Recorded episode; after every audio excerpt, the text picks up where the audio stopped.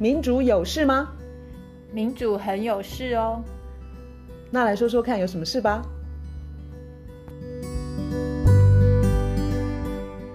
大家好，我是苑韶。大家好，我是倩怡。我们今天要谈的主题是高温。今天是七月二十三号，节气是大暑。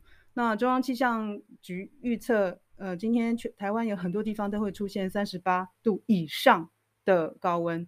大家可能这几天有注意到，英国它破纪录的出出现了摄氏四十度的高温，这算什么？可是对那个纬度这么高的国家来说，它其实真的是破纪录。然后，呃，这个国家四十度就就呃出现了一些让我们非常惊奇的的东西。罗老师，你有注意到那个英国这个四十度的消息？你说，你说那个飞机场的飞机跑道融化，对不对？我注意到这那个铁铁轨变形，哦、然后我觉得很可怕。然后当然就是也让我们注意到说，像这样的国家，它的基础建设根本都没有想到，呃，会出现这么高温的情况之下，呃，可能发生的变化。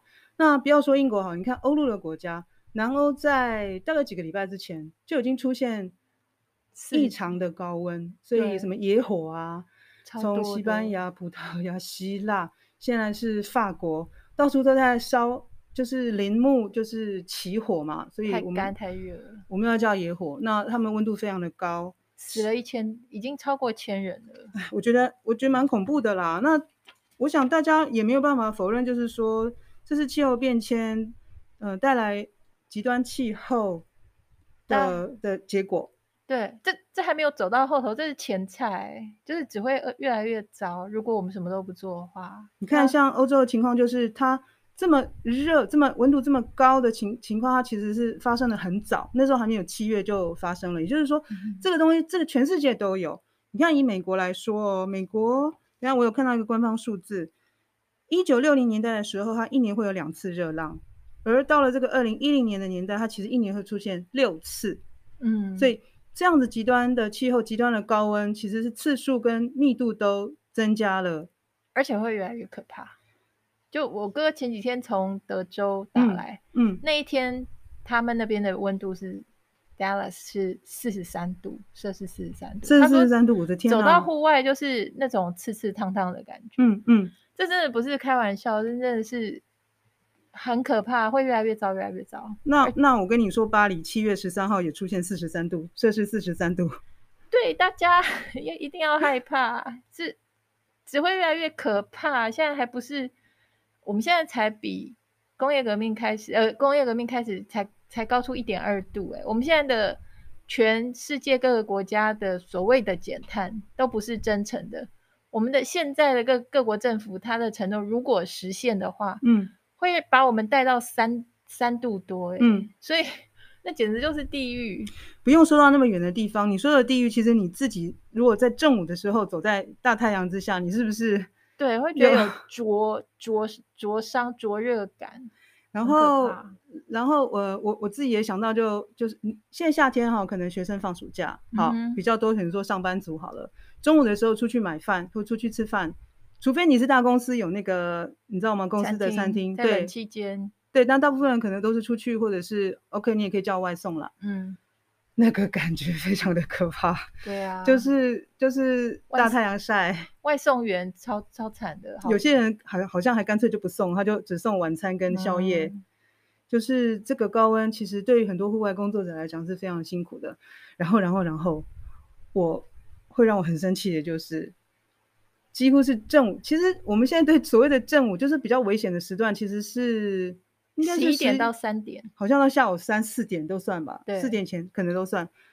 如果你走的路段正好有人在铺柏油，哦、就是那个沥青，哦天哪！我跟你讲，我真的我真的是超抓狂的，那个热上加热那种感觉，上面热下来，下面又热上去，非常可怕，夹在中间，非常非常可怕。然后我就很想请问。我就很想跟卢老师来聊一下这个话题，就是说气候变迁，我们当然要积极的去减碳、减碳排。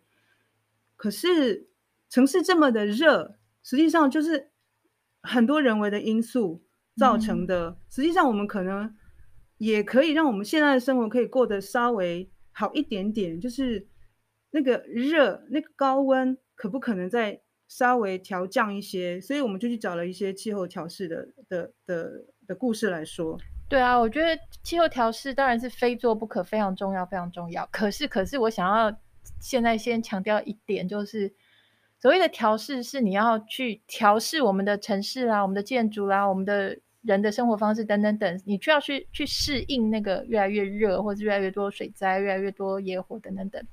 可是不要忘记，我们更多的力气跟资源应该要放在。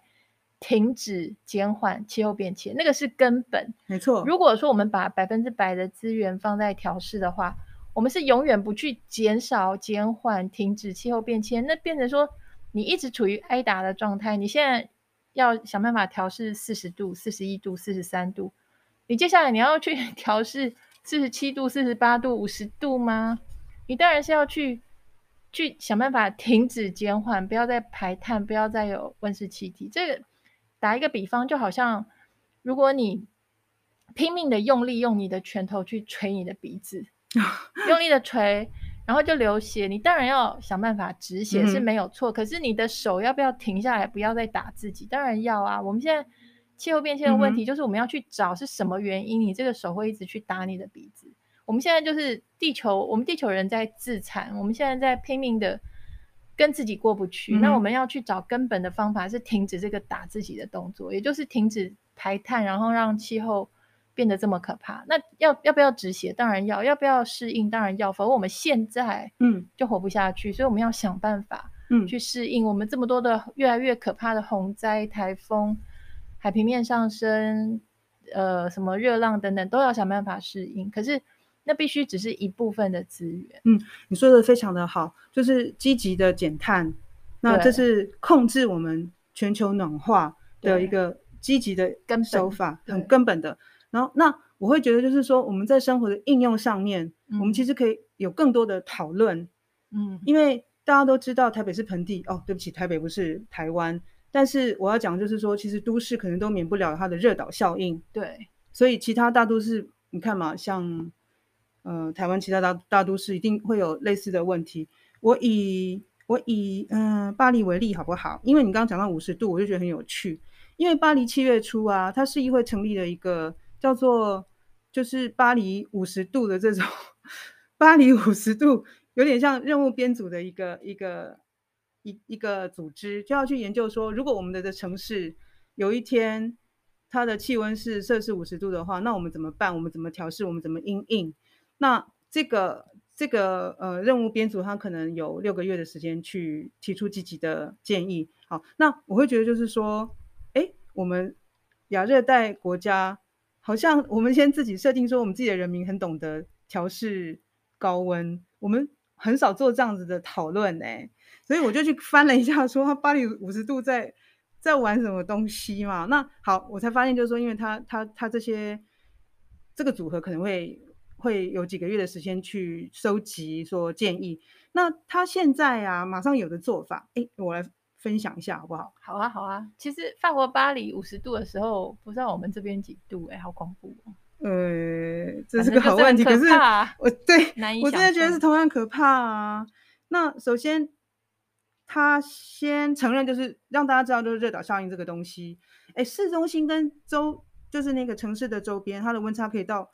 摄氏十度，哎，这么多，这我觉得，哎，真蛮麻烦的。就是城市的那个建筑物，因为很密哦，都是水泥、钢筋水泥丛林，然后柏油，然后比例高，冷气，对、嗯，然后还有就是，就一直这样子裸地，就是那个没有什么东西的地方，没有树，没有面面积很少，然后就是树也少，嗯、所以。这个热岛效应其实大家常常听到这个词，可以多去认识。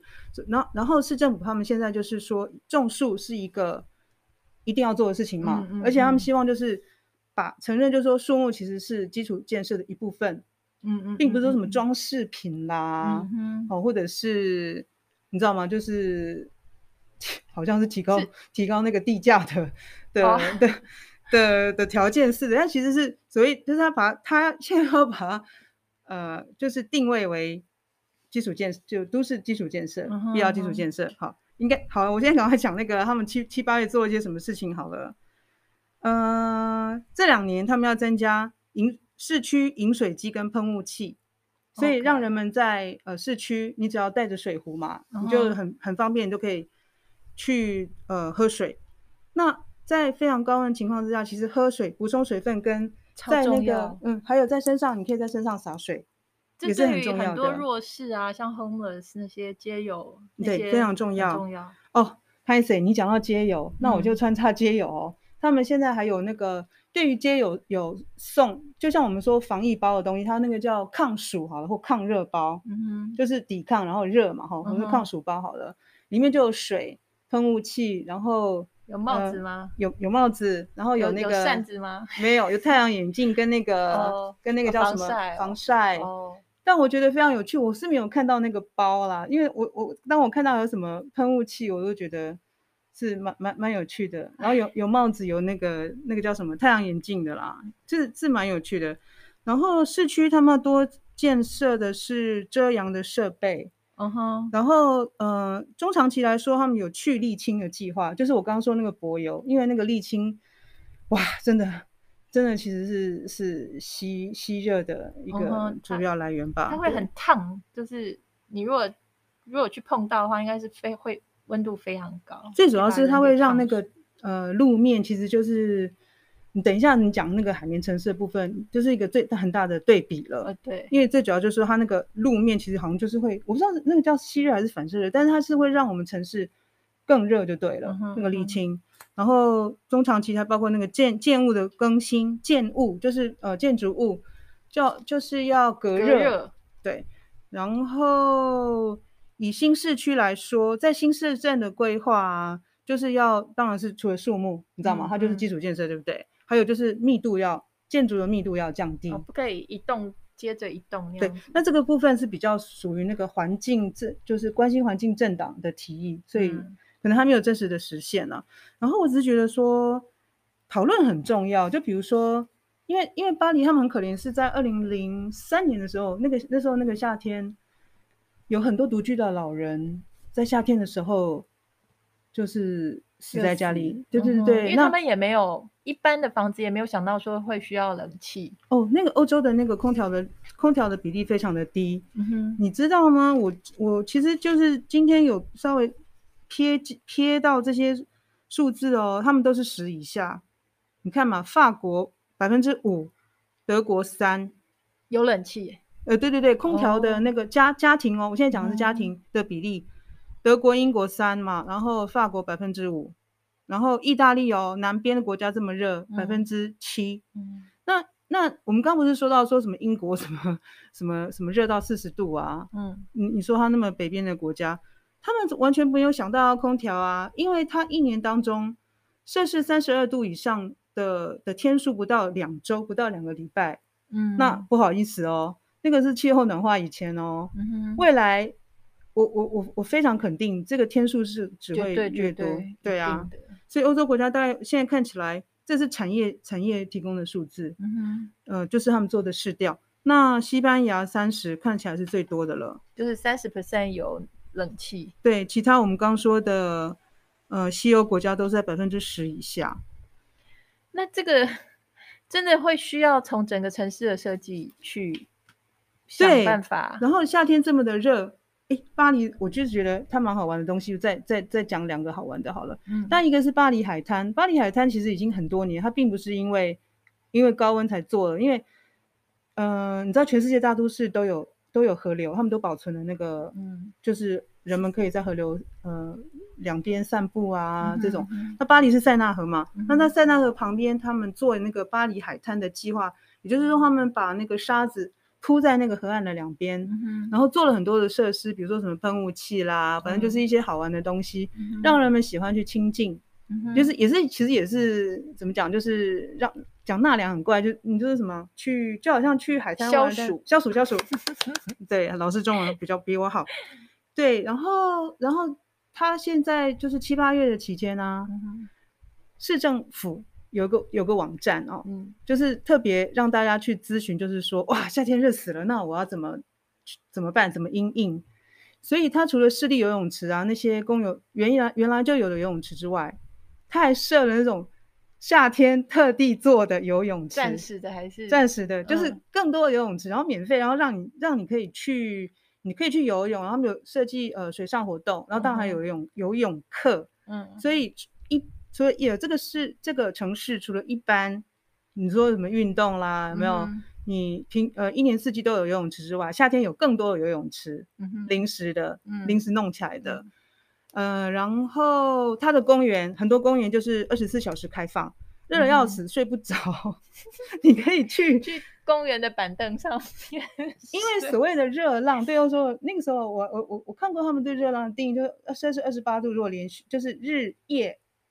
日夜没有什么温差，你到了晚上还是二十八度以上，那二十八摄氏二十八，哇，对，然后你说是对他们来说是很热，因为没有空调，对不对？嗯哼，好，然后所以呃，这个市政府它二十四小时开放一些公立公园，他们觉得这是对人们是有帮助的。那我觉得这个蛮好玩的，嗯、因为台北，啊、我现在以台北市为例，我们现在还是以防疫的理由，我们有有那种你知道有那种门禁的的公园啊，现在。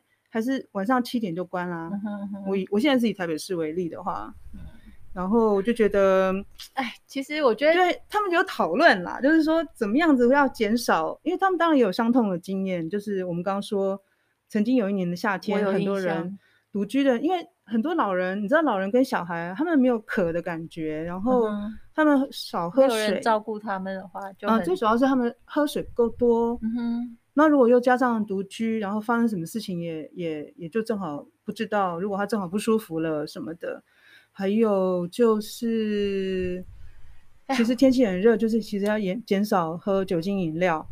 我就一方面听你讲这些，觉得就很好，嗯，就开始在发想这些。可是另外一方面，我一直听的时候，我都觉得很悲哀，因为我们现在人类已经走到这一步，我们现在在。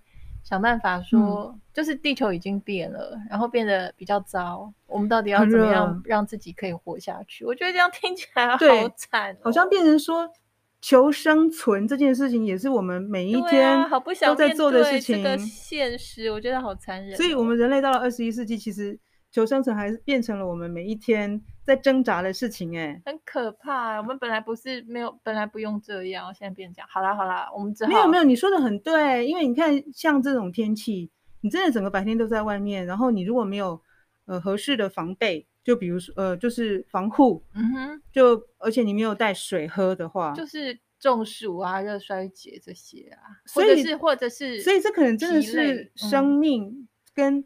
你你我们刚刚说的那个求生存真的有直接的关系，这已经不是开玩笑的事情。我们人类社会到二十一世纪，都市或者是非都市都已经变成这个样子，其实是真的很悲哀啊。那我们赶快来谈那个海绵城市。好，海绵城市，我们以前在还没有疫情的时候，我们很幸运有请汪东和老师来跟我们聊过，他曾经聊过海绵城市这个概念，那也是我们那是我第一次听。对，好像也是我我不是第一次就是第二次啊。我是我是第一次听他听我我听他讲，我才知道这个东西。对，然后汪老师曾把那个概念当时有讲得很清楚。他最近又在《醒报》也写了一篇，就是在讲海绵城市。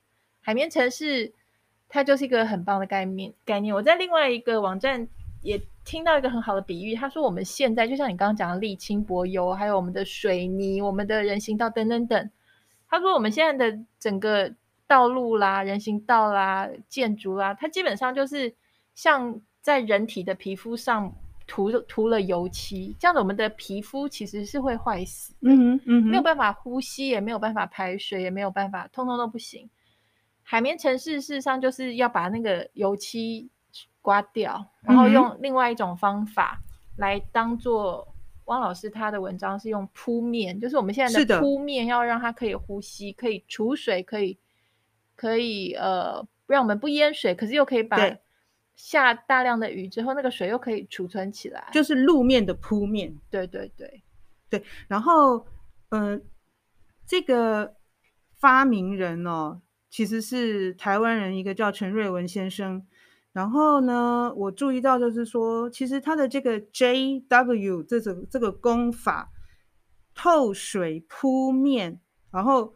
呃，可以保水，就是把那个水水保存下来再利用的这样子的功法。他在二零一七年全球道路成就奖的的这这样的呃全全世界哦、嗯、的大型，就是就是道路建设的这些案子去比赛，他有得研究类的首奖。为什么这么棒的成就？然后台湾人发明，为什么现在的台湾的城市不是海绵城市啊？为什么我们的道路还是沥青跟柏油，然后到处都是水泥？为什么我们下大雨还会淹水？我也同样问这个问题，所以呢，我又特地再去找了一下，就是这个 JW 工法的东西啊。那除了是透水铺面，像刚刚呃罗老师提到的，就是它设计一个导水管，将雨水导入混凝土。而它这个路面铺面下面还有一个透水层的配层，然后可以把水储 存、回收、再利用，听起来就是有一种那种永续利用水资源的那样子的概念。然后呢，我昨天有想说找一些嗯参考资料，因为我们这样讲讲讲，我们没有图图示，你知道像那种工程看到那个图看起来就很清楚。对，但是因为我现在没办法拿图给就是现在很感兴趣的朋友看，所以。我可以介绍大家去看公视独立特派员去年有一个节目哦，而且你可以用名字搜寻，就叫做《道路下的奥秘》这个十四分钟四十秒的影片。呃，它除了可以告诉我们，就是说这个透水铺面 JW 功法是什么，然后他还举了在台湾。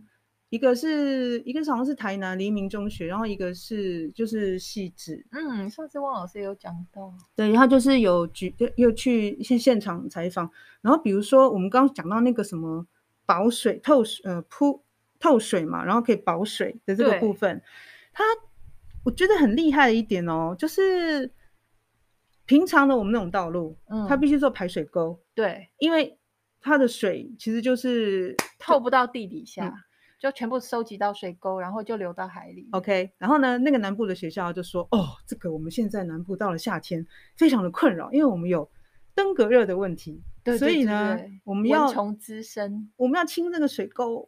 嗯，对。然后呢，不是只有蚊子，我们现在就是连那个蚊子的幼虫，连只要看到孑孓都不行，好像会被罚还是什么的。嗯，那他们后来学校做了这个透水铺面的这个 JW 工法之后啊，这个东西不用做水沟。因为它水是可以透下去的，嗯，然后地底下变成好像有一个水库，就你下大雨不会淹水，可是很神奇的是，那个下下来的雨有被储存起来，没有流到海里。没错，没错。所以我就发现，就是说，哎，我们从来没有想到那个应该要防堵蚊子。对于这件事情，它是一个很大的优点。而且水，你知道水沟有有有那种青苔，你知道青苔那里头最多，我最怕最怕最怕，你知道什么吗？那个小黑蚊哦，他们最喜欢水沟的那个青苔。了解。假如说没有那个东西的话，大家就不用被小黑蚊咬。嗯嗯。对，然后它储存下来的水啊，因为它其实一直在下地地下，嗯，然后就是它，嗯、呃，像那时候汐止那个例子，它就是说他们在缺水的时候。就是拿来什么浇花啊什么的，好用的不得了。对，它就是个地下水库，好好好，就好用的不得了。所以我就觉得，我就觉得这个东西非常的厉害。而且当你地底下就是它是透气透水，然后它又会过滤，还会还会过滤掉污染的物质。它还可以有一些，因为它地底下还有一个等于是一个生态系在底下，嗯，所以它还能够直接的捕捉，譬如说交通工具排放出来的。嗯哼，嗯哼，比如说 PM 二点五啦，或是直接捕捉碳，这个是汪老师那篇文章，最近这篇文章《海绵城市》这篇文章讲的，很棒很棒。但我只要想到说它能够给这个城市降温，我就觉得真的是很大的功德。对呀、啊，没错。而且它当它能够降温的时候，事实上大家就，我觉得整个城市就是那个热岛效应，就是连大家在家里的那个感觉，就是开冷气的那个，嗯。都会受到影响啊，因为我们现在就是路面，像你讲的，我们现在路面整个一直热，嗯、一直蒸汽一直上来，一直上来，所以大家会感觉非常的热。所以它又能透气，又能储水，又透水，然后还能够高承载。然后最重要的是，这个 JW 这个 JW 生态工工法，它现在已经能够评价。用平价的方式施工，因为如果说你你发明一个生态工坊，哦，这不是太贵，对不对？嗯嗯，对，它现在可以平价，然后就可以施工，而且维修非常的简单，因为他们曾经有其他的城市用过其他的方法，表面上也很好，嗯，可是它如果是维修非常的，你如果维修是整个地又要翻起来要重弄的话，那就很可怕，嗯，可是这个工法它连维修都非常的简单，我觉得非常感慨的啦，就是这个陈瑞文陈先生，他其实就是基层出身，嗯，所以他就是非常了解他他的传统建造一条马路是怎么做，然后他遇到的问题是什么，嗯，所以当你告诉我说现在已经是平价的话，我真的觉得很，他真的很很棒，就是。发明了这样子的，你看嘛，就是水资源的再回收再利用，就、嗯、是一个永续的一个水资循环的系统对。对，本身就有抗旱的功能。对啊，所以真的是真的是优点多多，又抗洪灾。而且汪老师这篇他又特别讲出来，你如果是设计一个、嗯、呃类似的这个嗯。建建筑基础建设、嗯，可是会需要机械的话、嗯，那事实上还是很耗能，嗯、也会排碳、嗯。它这个本身就是不是哎、欸，它那个工法下去做了之后，它不用依赖任何耗能的机械、嗯，它就可以让对对对那块就是那块地那个人行道这整个整个城市的铺面，它自动不用机械不用排碳，它反而是吸碳，然后可以把水储存下来，它其实就是纯纯机械的做法。不用机械的，不用使用耗能的机械，对对，它是它自己，它对它自己其实就是很机械式的哦的一个逻辑，对对对对对。哎，要我就在找说这篇的名字是什么，让大家可以搜寻啦。你说《醒报》汪老师这篇吗？好像就叫海绵海绵化台湾刻不容缓，海绵化台湾刻不容缓，汪中和老师。对啊，所以现在我们。几乎已经走到可以用你，你看现在全世界的这种热浪，而且同一个时间哦，你看欧洲现在上千人死，然后美洲美国也有热浪，然后中国大陆也有，可是也同时有洪灾。嗯哼，我们现在人类走到穷途末路，我们自己要想办法找一个方法活下来。然后我觉得海绵城市，你提议说我们来谈这个，我也觉得超级重要，因为其实像欧洲最近那个热浪底下，嗯嗯、我看到一个新闻，他说这么热。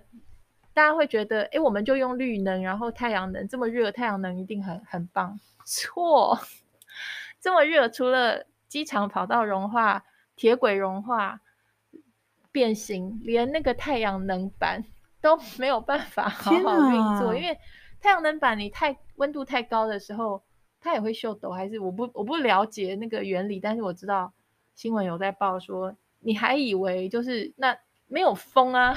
没有风，没有没有办法让你用风电，然后温度太高，太阳能板效效果不好，这是灾难。我们真的是灾难，真的是灾难。如果说这么热，你看像台湾现在推那个什么中小学，是不是班班有冷气？就是 我们的我们的适应，我们的调试，我们真的是要更哎对耶。我们现在面对高温啊。我们只有拿出冷气这个办法，但是真的是超级不健康的。我我觉得调试真的是要从比较根本的一点一些，嗯，你不要在所谓的调试的过程之后的的过程中，你又增加一大堆碳。假如说你现在是用加了一大堆碳，排更多碳，然后去调试的话，嗯，你不过是在对十年后、二十年后的人造成更大的负担。而且我有读到一篇是。谢英式正义展，他们是什么环境品质文教基金会？他们写的一个文文章，他们有提到，像现在政府说要来调试，他他们除了讲班班有冷气，这就是让每天政府补助夏天每个学校开八个小时的冷气之外，他们有讲到什么屏鹅公路，应该是屏东什么鹅銮鼻公路种树种一百里，他们讲说这表面上是种树。实际上是为了他们想要电缆线地下化，然后要在选举年的时候，嗯哼，发包这个高额的计划，四十九亿，就是这一类的调试。这又回到我刚刚讲说，我们该做的是从根本处。我最近有看到一本，我有跟你讲，我看到一本书，是在讲说，事实上新自由主义底下，嗯，很多的商人他们都拿调试这个借口。赚更多的钱，漂绿吗？这可以算是漂绿吗？对，他们绝对不会放过这个机会。可是海绵城市，我觉得这个是绝对正当，然后绝对应该赶快来做的事情。所以，我们我们这个城市，我们台湾应该有更多的讨论诶。对啊，我觉得大家也可以自己多去了解，然后我觉得更多人知道之后，我们政府居然都没有大手笔的在做海绵城市这件事情，就会显得很奇怪。还有就是像那个绿色的技术啊，绿色的材料啊，嗯、其实还有很多开发的空间。对，都应该全部都拿来赶快，只要它是真的，我们必须要先过滤一下是不是真的，是还是只是商人随便在假这个调试之名，但是赚钱而已。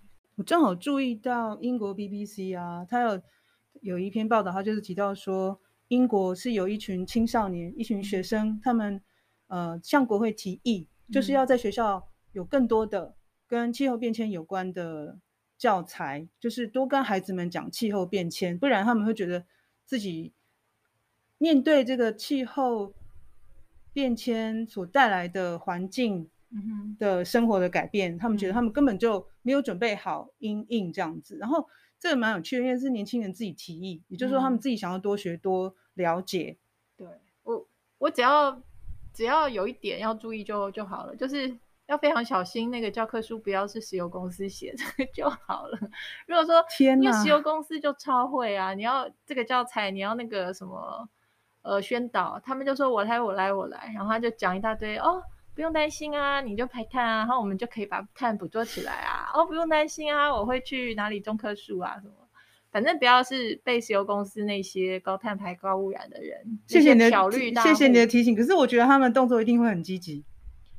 对啊，所以我觉得哎小孩子真的很可怜。就是你现在看到小小孩或是新生儿，你不太可能会像以前就是百分之百的喜悦，你一定是看到同时还有一种忧心，对不对？我们现在应该。很多人都是这样，就是他们将来要你，我们现在面对这四十几度、四十这种死上千人的热浪，将来嘞，将来怎么办啊？然后还要找水喝什么？反正就是总是总是一个很严重、很严重的问题啦。嗯，所以还是得跟年轻学生谈气候变迁的议题，它面向非常的广，对它不是只有生态。嗯哼，然后它有经济，嗯、然后它有实际生活的阴影。对，我觉得最重要也是要让年轻的小孩知道说，其实现在这个世界会这样子，就跟顶端贪婪的什么财团这些有关。我觉得他们有权利知道这个。嗯，不过说气候变迁，可能很多人觉得是一个很大的议题。那我想也可以从，比如说我们在建造一个海绵城市的时候，带孩子们一起看。不管是现在有些城市，其实像有有些城市，其实把他们做的那个什么水利建设啊，也把它划为那个海绵城市的一部分。就是说，它有呃设什么滞洪区啦，然后让洪水来的时候可以让呃城市降低水患。那不叫海绵好吗？我觉得这这是这又是一个他们就是滥用一个词。你去你去网络上面查，你打海绵城市，你跳出来的东西很可能都是这这种市政市政建设的宣导。然后另外一个当然就是我们刚刚提到的那个 JW 工法，对啊，那个感觉才是真的海绵嘛，那个、就是都是孔洞，没错没错，而且到处都可以是海绵，而不用去特别选一个地方当海绵。对啊，然后那个东西其实它呃，就是我我刚刚提的那个独立特派员那个节目，他们有有带着孩子们一起去看，一起去实做，我觉得那也是个很棒的，我觉得那样会很有感，而且我觉得现在很重要、嗯、很重要的也是要让孩子们知道说。不能只是丢很多恐怖的资讯给他，他们已经可以感受到蛮可怕的。我觉得也也是像海绵城市这种，就是一个希望、一个愿景、一个事实可实现，就是可做，是的，可是可可以可及的啦。就是嗯，并不是说不可能。所以我觉得这种马上可以做的事情，可以多赶快去谈，赶快去做。否则的话，孩子们也会觉得根本就没希望。那我什么都不要做就好了。嗯。太好了，让我们一起期待建造海绵城市吧！大家一起努力去了解哦。好，今天就先到这里了，拜拜，拜拜。